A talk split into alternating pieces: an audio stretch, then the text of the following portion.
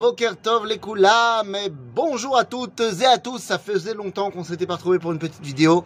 Eh bien, c'est normal. Euh, suite à mes déplacements euh, en France et des problèmes d'internet, j'ai pas pu faire mes vidéos la semaine dernière.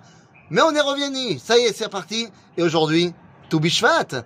Tout bishvat, Oui, les amis. J'ai chanté ce matin avec ma fille. Ashkedia porachat veshemeshla zorachat. Et oui, la chanson de tout Bishvat tourne autour de l'amandier. Et en fait, ça nous ramène à ce qui est marqué dans les prophètes. Lorsque Akadosh Baruch s'adresse au prophète, eh bien, il va lui demander Qu'est-ce que tu vois? Ma taroe shayahu. Et il lui dit Makel shaked aniroe. Je vois un bâton d'amandier. Et à ce moment-là, Dieu lui dit, oh oh, etav talirot. Tu as bien vu. Et la question qu'on se demande, c'est, mais attendez, il a vu quoi concrètement? Il a vu un bâton. Et qu'est-ce qu'il y a de fantastique à ce qu'il ait vu un bâton, puisque c'est ce que Dieu lui a montré?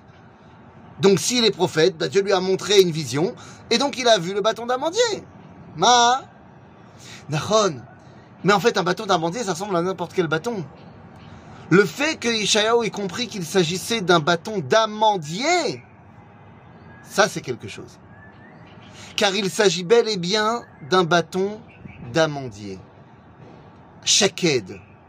Qui shoked ani al devarila soto.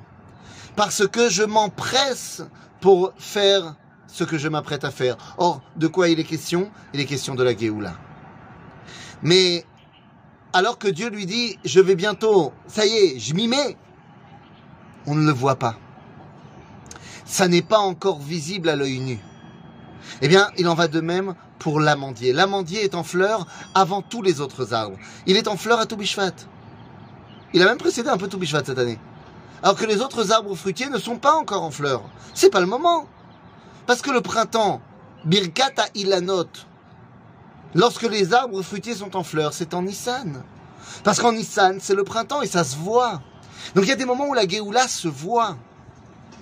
Et puis il y a des moments où seuls ceux qui sont capables de voir les prémices comprennent qu'il s'agit déjà de quelque chose. Toubishvat, c'est la fête qui n'a pas encore eu lieu.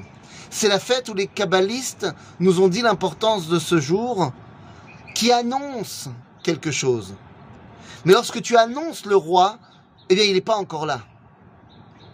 Alors des fois, il n'y a qu'un instant entre l'annonce et le dévoilement. Mais sur le regard de l'histoire, eh bien cet instant peut prendre quelques années, quelques dizaines d'années, de centaines d'années.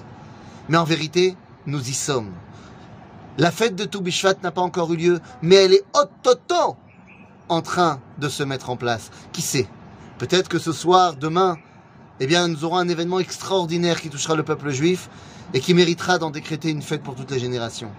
Toubishvat, c'est le moment où je m'éveille à l'annonce de la Géoula jusqu'au moment où j'ouvre les yeux et elle est là. Chag à tout le monde.